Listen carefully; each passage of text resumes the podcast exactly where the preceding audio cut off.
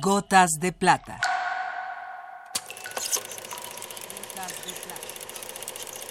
El cine en dosis homeopáticas.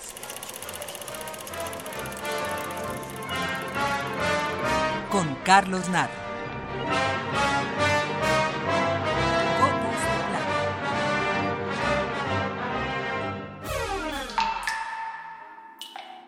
Nuestro directorio sigue avanzando. Llegamos a la letra I, en la que no hay tantos apellidos ni directores, pero de todas maneras hubo que elegir entre Juan Ibáñez, Shohei Mamura y Alberto Isaac. Nuestra gota de hoy está dedicada al cineasta holandés Joris Ivens. Joris Ivens nació en 1898 en Holanda y a muy corta edad realizó su primera película, un western al que llamó Flaming Arrows, algo así como Flechas en Llamas. Luego de este primer trabajo realizado a los 13 años de edad, habría de pasar un largo tiempo antes de dedicarse íntegramente al cine. Efectúa estudios de economía en Rotterdam y de química fotográfica en Berlín, donde inicia su actividad política en la lucha de los trabajadores de la fábrica de cámaras donde trabaja.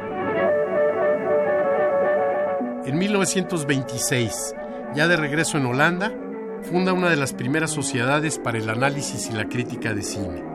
Y dos años después, retoma la actividad de director iniciada en la infancia, filmando en 1928 un corto experimental sobre un puente en Rotterdam, que está considerado como uno de los puntos de despegue de la cinematografía holandesa.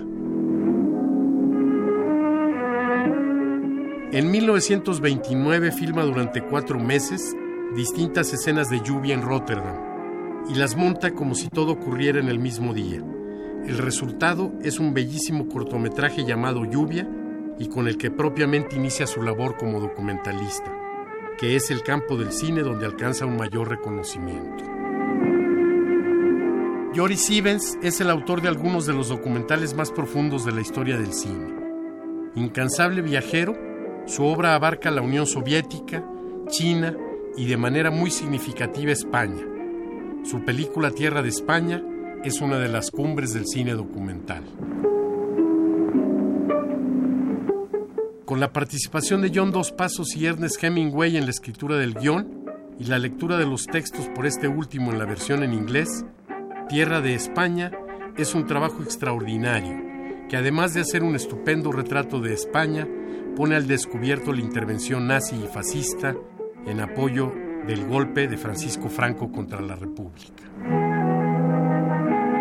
En 1951, Ivens se convirtió en otra víctima de la siniestra cacería de brujas que tomó el nombre del tristemente célebre senador McCarthy. Nunca más volvió a los Estados Unidos.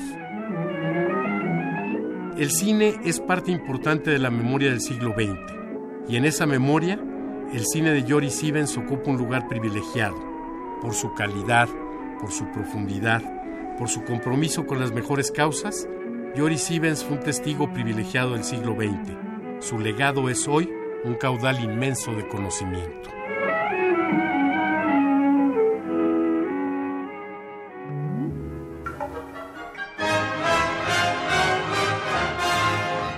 Hasta aquí la dosis de hoy. Gotas de plata. Gotas de plata.